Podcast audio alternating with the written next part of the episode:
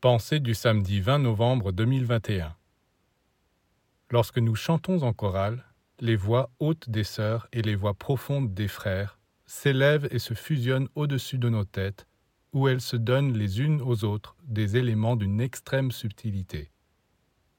Votre voix est imprégnée de votre vitalité, de votre parfum, de votre magnétisme.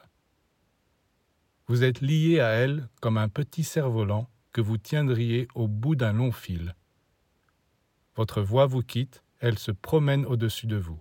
Là, elle rencontre les autres voix avec lesquelles elle se fusionne et elle vous revient ensuite amplifiée, enrichie de tout ce qu'elle a reçu dans cette fusion. Donc, quand nous chantons, les deux principes masculins et féminins font tout d'abord un travail en haut, et ensuite ce qu'ils ont créé ainsi nous revient à travers nos oreilles et nous bénéficions tous d'un échange chaste et divin.